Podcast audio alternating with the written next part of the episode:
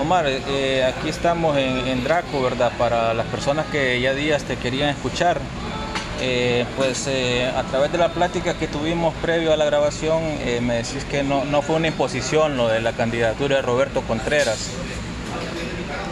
Entonces, eh, no sé si nos explicas un poco para que la gente que nos acompaña pues vaya entendiendo más o menos cómo se dio esta dinámica. Sí, mira, lo primero es que si hubiese sido un proceso de, imposición, yo no me hubiera prestado, o sea, lo hubiera denunciado. Yo no tengo problema con eso, con denunciar que hay un, intento de forzarme a tomar una decisión.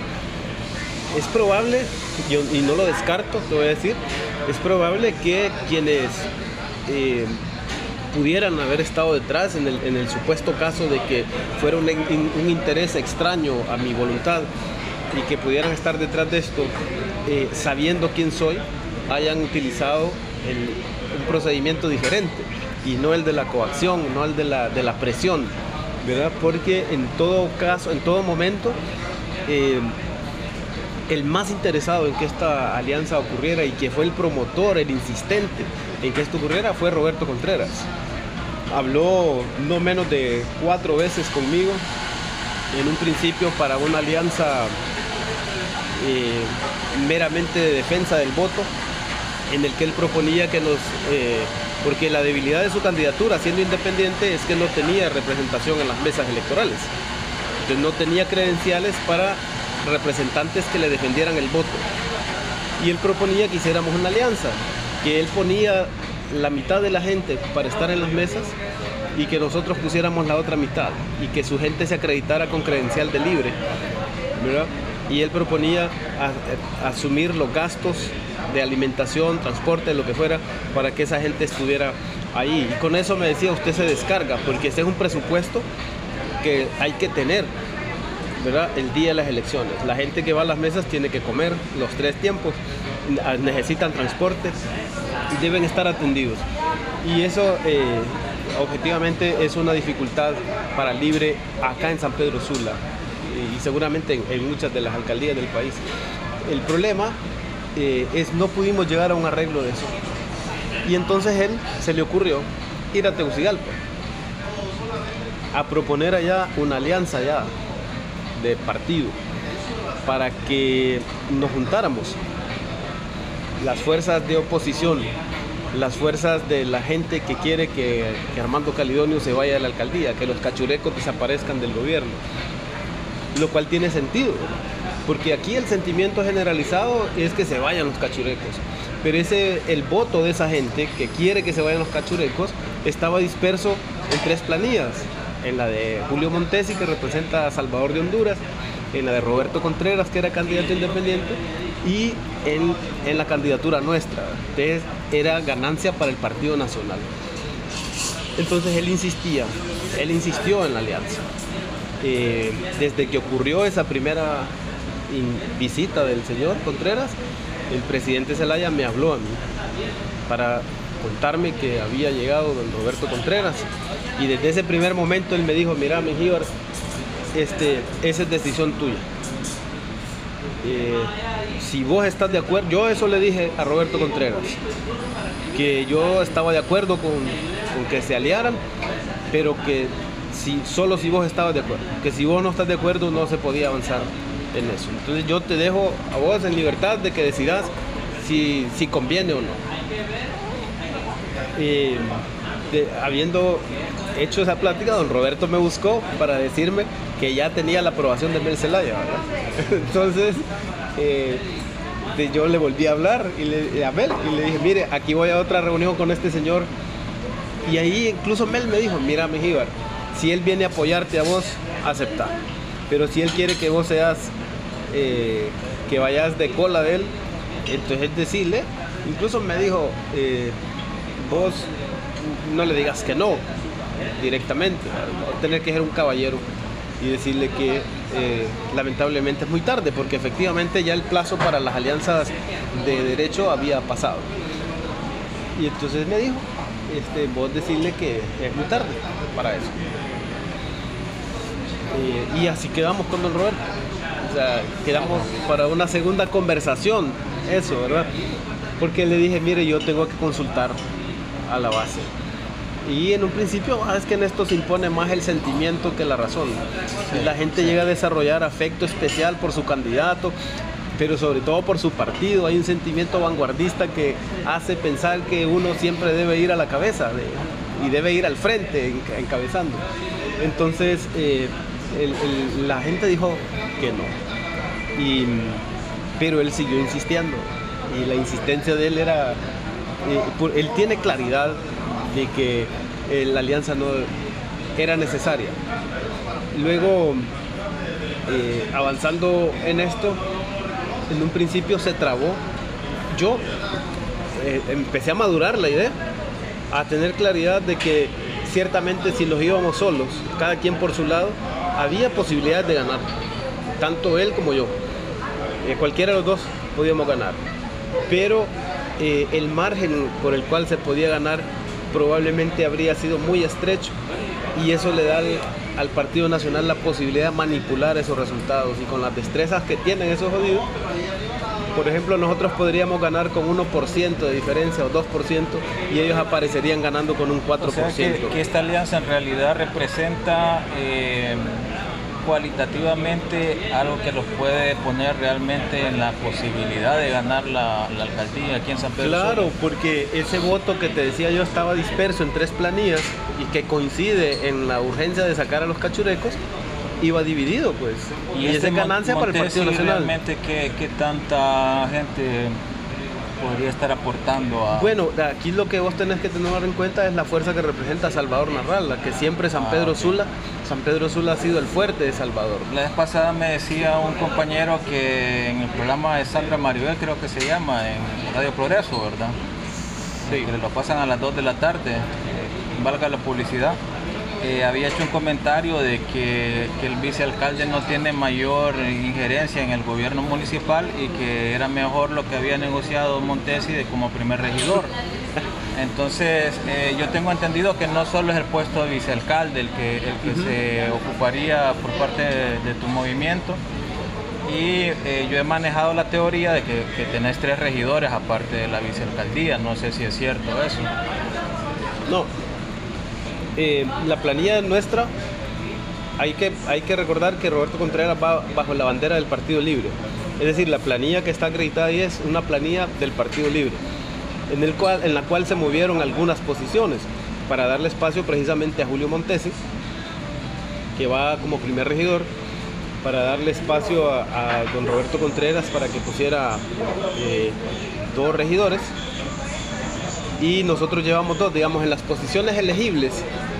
Eh, objetivamente, nosotros llevamos dos regidurías de las posiciones elegibles y él lleva solo una regiduría, ¿verdad? Que va en la tercera posición.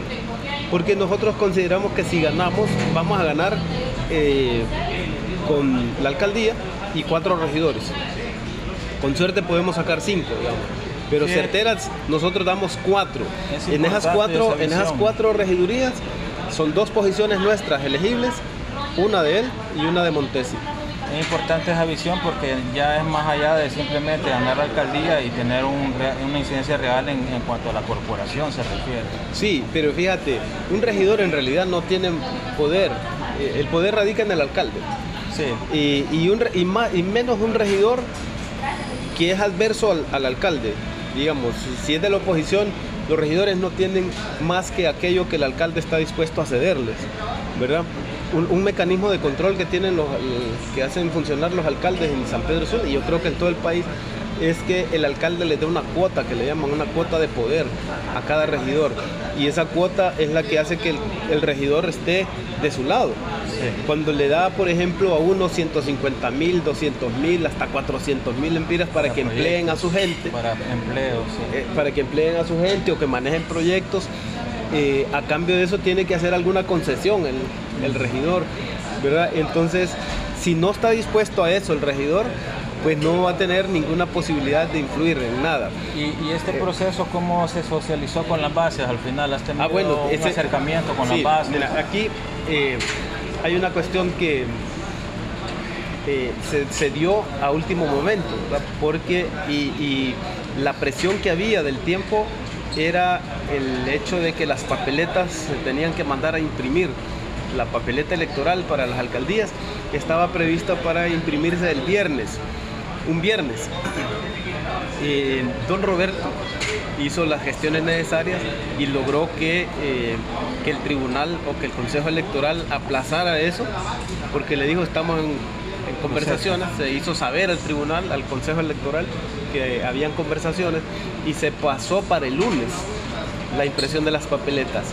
Y las conversaciones empezaron el, un- el domingo, porque la primera consulta que hice yo fue con la gente que impulsó mi candidatura. Yo sentí que ¿Qué son las personas de base que te han rodeado desde el principio? yo, yo sentí que mi obligación primera era conversar con esta gente que impulsaron el proyecto de lo que se llamó la alternativa unificada de libre para San Pedro Sula.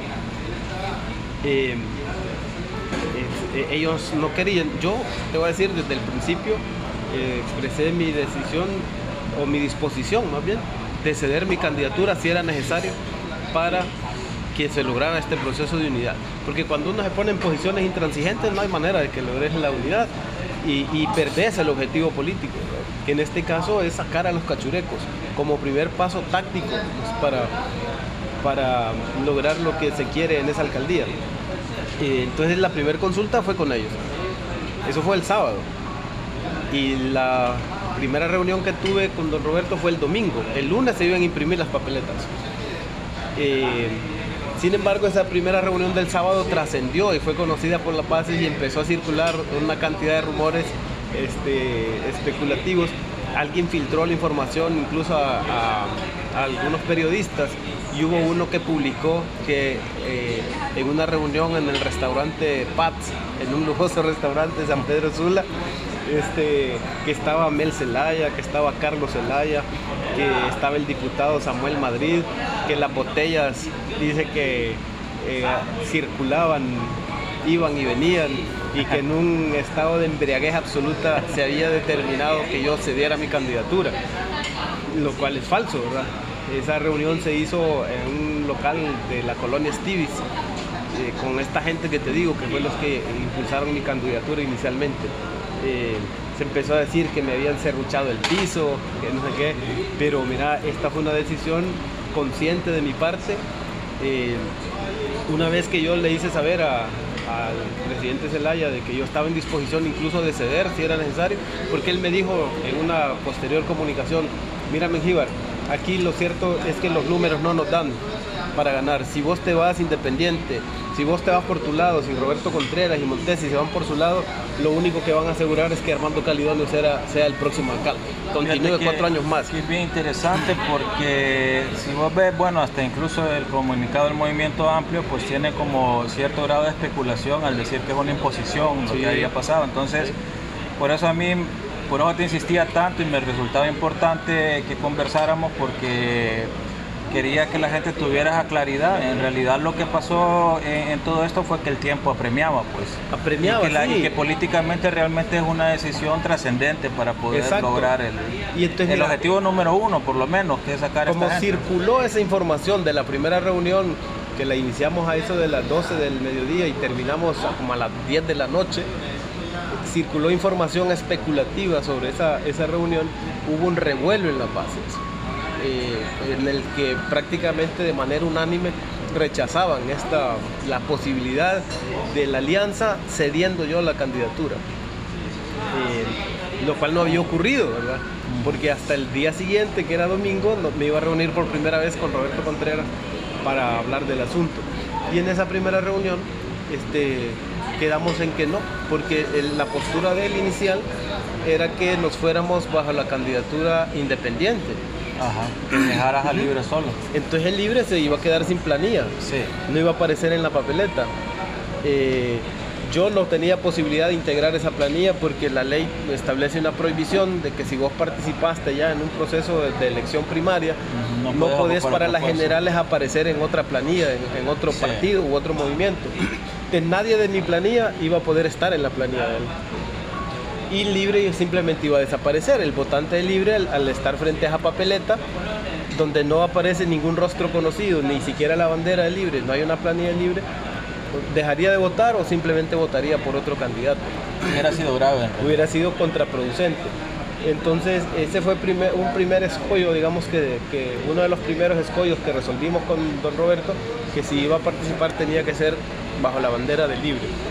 Eh, lo de ceder la candidatura, eh, mira, aquí uno tiene que ser objetivo, las decisiones tienen que ser frías. y, y, la candidatura se, se cedió porque las mediciones a las que tuvimos acceso era don Roberto quien encabezaba. O sea, yo, yo siempre le digo a la gente, por mucho que ustedes a mí me tengan cariño, por mucho que quisieran que yo fuera el alcalde, no es con el sentimiento que se gana. Se y la verdad, sin embargo, eh, lo que hemos visto ahorita eh, a través de esta decisión es que lo que sí lograste fue un cariño genuino de la gente y en poco tiempo. En realidad sí. Eh, se mira como que hay una esperanza para un próximo proceso, con más experiencia de lograr generar realmente un movimiento eh, masivo en San Pedro Sula. Sí, fíjate que eso en cierto punto me conmueve a mí porque hay gente que lloró. Sí, vos lloraste. Yo te vi eh, unas fotos ahí ah, que pues parecía que estaba llorando. Sí, porque es que mira, hubo una asamblea después de, de, esa primera reunión que tuvimos con don Roberto, en la que eh, en realidad habíamos quedado en que ya no se iba a, hacer la alianza, que no hubo posibilidad, porque de la planilla nuestra, vos sabes que eran tres planillas y había que integrar una sola, y eso implica que tienen que haber renuncias, tiene que correrse posiciones, desplazamientos necesariamente, y para eso vos tenés que tener voluntad, voluntad genuina de hacer eso, ¿verdad? pero habían dos eh, compañeros regidores de mi planilla que dijeron, no, nosotros no nos movemos. Y, se pusieron intransigentes. debe, haber un desapego del ego para poder lograr Exactamente, entonces ante esa situación le dijeron Roberto, no hay manera de que podamos avanzar. Y él había dicho, yo no puedo ir bajo la bandera del libre porque yo mi candidatura es independiente y la gente me sigue precisamente por eso, porque siente rechazo por los partidos. Y si yo luego aparezco bajo la bandera de un partido, entonces se me va a ir mucha gente. Entonces él dijo, mejor hagamos una cosa, hagamos la alianza para la defensa del voto. Y en eso quedamos. Pero fuimos a la, pero convencidos de que lo mejor habría sido lograr la unidad. Entonces yo me fui a una asamblea que se había convocado casi de manera espontánea a explicarle a la gente, decirle yo que sí tenía la disposición de renunciar en aras de la, unidad y que, eh, pero que lamentablemente eh, había dos compañeros que no estaban en esa disposición y entonces ya no hubo manera de hacer la alianza porque las papeletas se imprimían el lunes. Sin embargo, don Roberto este, no desistió y él siguió haciendo gestiones para que se postergara la, la impresión de las papeletas, al punto que hasta antier se imprimieron. Ah, qué interesante. Fíjate, esa es una de las cosas que quería dejar claras para los oyentes. Eh, varias gente me preguntaba ¿y, cómo vamos a hacer para ir a votar, eh, eh, van a aparecer como un solo movimiento en las papeletas. Entonces sí, aparece don Roberto, Contreras bajo la bandera de libre. Aparezco yo también como vicealcalde. En la papeleta aparece la foto del alcalde, del candidato a estar alcalde, y vicealcalde. Con esa prohibición que me acabas de mencionar. No, porque voy en la planilla de libre. Ah, ok. Entonces no voy en otra planilla. Ahí no hay problema. No, no, no, claro que no. Y eh, otra cosa, en la unidad a nivel nacional también se logró que, que las papeletas se, se, unieran. No va a aparecer Salvador. Exacto, no, sí. va a aparecer Milton sí, En ese caso, en ese caso renunció, eh, renunció Montesi a su candidatura y renunciando el alcalde, toda la planilla se cae. El PSH no, no va a aparecer en la planilla de eh, San Pedro Sula para la alcaldía. Eso sí estamos claros. Para la alcaldía aparece don Roberto Contreras bajo la bandera libre, como no aparece PSH. Y luego eh, la pregunta es a nivel nacional. Eh, la unidad presidencial aparece solo Xiomara en, la papeleta o va a aparecer también siempre Milton Benítez y, no sé cómo está la cosa con Milton Benítez eh, Milton ya se ya hizo una adhesión a, a Xiomara pero ah bueno tendría que desaparecer de la, de la papeleta tendría que haber renunciar a su candidatura. Sí esa era una de las eh, cosas que preguntan pero la, la uno acordate que Salvador hizo una alianza con el PINU sí. que pasó a llamarse e, esa es una alianza de derecho que se llama UNO, Unidad Nacional Opositora de Honduras. ¿verdad? Entonces, ahí lo que renunció fue el candidato presidencial y una designada presidencial. Entonces la alianza esa acreditó un nuevo candidato. O sea que aparecen. Hay, un- hay un candidato, sí, en de papeleta. una persona de- de- desconocida. Ok. Eh, De hecho, Salvador ha llamado, ha, ha hecho un llamado a que no voten por esa, por esa por planilla, porque la idea es que el voto para la presidencia se venga hacia Somara. Sí, claro, que no, no se generen esas divisiones. Eh, fíjate que pues mucha gente también tiene esa cuestión porque nos parece que todas estas unidades están bien, en teoría, ¿verdad? Pero, pero hay un montón de cosas que la gente está cuestionando. En realidad el, el votante de, de libre en su mayoría no es como el cachureco, que le dicen esto es lo que va a hacer y eso es lo que hace, Sí. ¿va? Por ejemplo, eh, hay una información de que quien manejó la, la negociación con Xiomara para la unidad con Salvador eh, fue la abogada Maribel Espinosa. Entonces, eh, hay mucha gente que tiene, y, y me incluyo yo, pues, que sentimos como, como feo que, que realmente quien esté al frente de estos procesos sea la, la apoderada legal de los Atala, de, de Tito Narriafura, y a través de lo que ellos han comentado de una fuente de primera mano, pues nos hemos dado cuenta que incluso dice ella, dice ella, por eso quiero otra versión, que le habían dicho que no publicara que el Congreso se lo iban a dar a Salvador. Eso fue uno de los acuerdos que, como decimos aquí, se firmó bajo la mesa. Saliendo de la reunión, dicen que ella le dijo a Salvador, yo no le creo a esa vieja, publiquemos el acuerdo, llame a los periodistas. Y hemos visto a Salvador diciendo, eh, yo voy a manejar el Congreso. No, pero eso, eso se hizo público cuando se hizo el anuncio de la alianza frente o sea, Xiomara, Salvador, y se leyó un comunicado que es firmado por Xiomara y firmado por, por las partes, sí, por, por Salvador.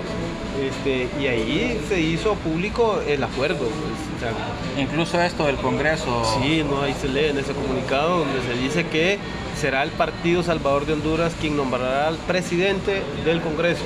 La junta directiva será integrada por las diferentes fuerzas, especialmente Libre y, y- y PSH, pero que la presidencia le corresponde al, Al PSH. al- al PSH. Sí, es. Acordate eh, que Salvador era candidato presidencial que aspiraba a la titularidad del Ejecutivo, entonces al ceder y sumarse como designado de Xiomara, este, natural digamos que haya ese tipo de, de- de acuerdos. Yo creo que es importante la integración con la derecha. eh, siempre le hago eh, el recordatorio a mis amigos de que Mandela cuando llegó al poder en aquella situación del apartheid, que era mucho peor, ¿verdad? Eh, todos los blanquitos estaban metiendo las cosas y, sacando las cosas de los escritorios para irse. Y él les dijo a ella, ¿dónde van? Les dijo, los necesito para gobernar. En este sentido, necesitamos a la derecha para crear un equilibrio, pero eh, lo que el pero aquí es que si esa derecha criminal, que es la que no necesitamos en el país, va a tener injerencia. No, mira, eh, José, es que eh, hay que tener claridad del proceso que vive el país, ¿verdad? Estas cosas son un proceso. Este, los procesos no son puros, químicamente puros.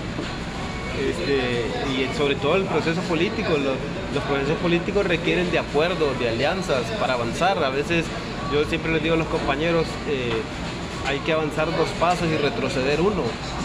Este, lo importante es no perder de vista el, objetivo estratégico que se tiene. ¿verdad? En este momento yo creo que la situación del país supera eh, los enfoques de carácter ideológico. O sea, hoy vivimos una situación de corrupción que eso no es ajeno a ninguna ideología. O sea, tan corrupto puede ser uno de derecha como uno de izquierda. Claro que sí. Y lo que está matando al país es la corrupción, el- el- la criminalidad organizada que está enquistada en el Estado y que eso, de eso tenemos que deshacernos en primer momento. Entonces es como el, el primer paso.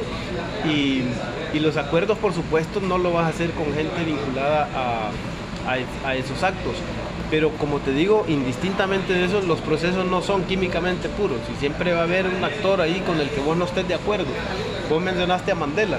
Los sandinistas para llegar al poder con su revolución tuvieron que hacer pactos con la derecha y ese consejo se los dio nada más y nada menos que Fidel Castro. O sea, eh, Daniel Ortega y todo el frente sandinista estaba cerrado a esa posibilidad y tuvo que hacer la labor de persuasión Fidel Castro, hacerles entender que para avanzar en el proceso era necesario hacer ese acuerdo con sectores de la derecha de Nicaragua. Y así fue que logró el Frente Sandinista eh, su triunfo en la revolución de 1979. Entonces, luego en el, camino del proceso, si vos no te desenfocás, si vos no perdés de vista el objetivo y, te mantenés fiel a tu estrategia, ahí vas depurando, ¿verdad? Eh, ahora yo, yo prefiero decirle a, esta, a este acuerdo, a esta alianza que es de gente de, es una alianza, un acuerdo entre buenas personas, ¿verdad? Unas más buenas que otras o unas no tan buenas como las otras, tal vez, ¿verdad? Pero que tenemos una coincidencia que es vital ahorita, sacar a los cachurecos y entrar al, control del, del, gobierno. Tengo una sensación yo de que como en la plática que tuvimos antes, parece que los astros se han alineado eh, con toda esta cuestión de Gabriela Castellanos, se llama, ¿verdad? La del Consejo Nacional Anticorrupción y ese documental que han sacado urgiendo por, por una votación masiva y, poniendo en contexto lo que significa la venta del país a través de las sedes, estos sectores han estado vinculados siempre con, con la política norteamericana, con la embajada americana. Entonces me parece como que incluso los gringos están apoyando este proceso. Sí, yo creo que sí. O sea, están aquí, vaya que los gringos lo que tienen son intereses. Ah, para los gringos ya resulta bastante inconveniente que Juan Orlando y, lo que él representa, que en este caso es el Partido Nacional, este, siga en el control del gobierno de Honduras. Eh, y entonces yo creo que ellos preferirían que no fuera Xiomara, pero no tienen otra, otra opción, no hay otro candidato, digamos. Este, entonces, eh, lo que tienen claro los gringos es que ya no quieren que Juan Orlando eh, siga y lo que representa él, el Partido Nacional, que no continúe en el gobierno. Eh, al final, mira, tristemente este país es un país pobre, altamente endeudado, dependiente absolutamente, ¿verdad? Es muy poco la posibilidad, la capacidad, el margen de maniobra. Un país empobrecido. Empobrecido, sí. O sea, Por estos corruptos. Claro, este, y cada vez más empobrecido. Sí. Pero sobre todo endeudado terriblemente endeudado y el principal acreedor de esa deuda es en los Estados Unidos. Necesariamente tenés que hacer acuerdos con, con, los gringos. el margen de maniobra realmente es, es, pequeño, es, reducido. ¿verdad? Lo que toca ahí es que el margen de maniobra, la maniobra que te permita ese estrecho margen que, existe, es que lo hagas con dignidad, o sea, pensando en los intereses del, del país. Eh, y sobre todo, no del país, porque cuando uno habla del país es como en abstracto, es pensando en la gente, en la gente empobrecida de, este país que cada vez la situación se le pone más complicada. Pero si uno no pierde de vista, como te decía antes, el objetivo y te mantienes en la estrategia, yo creo que se puede llegar a acuerdos eh, dignos que no atropellen la, la soberanía del país y mucho menos la dignidad de la gente. Omar, te has convertido en un referente en poco tiempo, una, voz política que, la gente quiere escuchar y quiere seguir. Eh, has demostrado que un liderazgo diferente es posible, al menos aquí en la ciudad, eso da mucha esperanza para los que hemos eh, tenido esa necesidad, ¿verdad? Eh, te, agradezco, esta es la entrevista más larga que, que he tenido, pero la gente estaba pidiendo, quería escuchar tu tu posición y, bueno, si querés cerrar eh, con un mensaje para los oyentes de Draco, pues te dejo la palabra. Mira, eh, hay que entender que eh, los procesos de unidad y de alianza son necesarios, que para que vos entres y posibilites que puedas materializar un acuerdo de alianza, necesariamente tenés que despojarte de posiciones y de intereses personales. Hay gente que me ha dicho, vos hubieras tomado la primera regiduría, pero están pensando en mí, en, lo que a mí me conviene y no a lo que al proyecto le conviene. Eh, yo decidí ir de vicealcalde. Eh, la, oferta que me hacía el señor era que fuera primer regidor. Eh, pero yo, lo que acabas de decir, yo me he ganado modestamente el, aprecio de, de mucha gente. Mucha gente estaba determinada a votar por mí.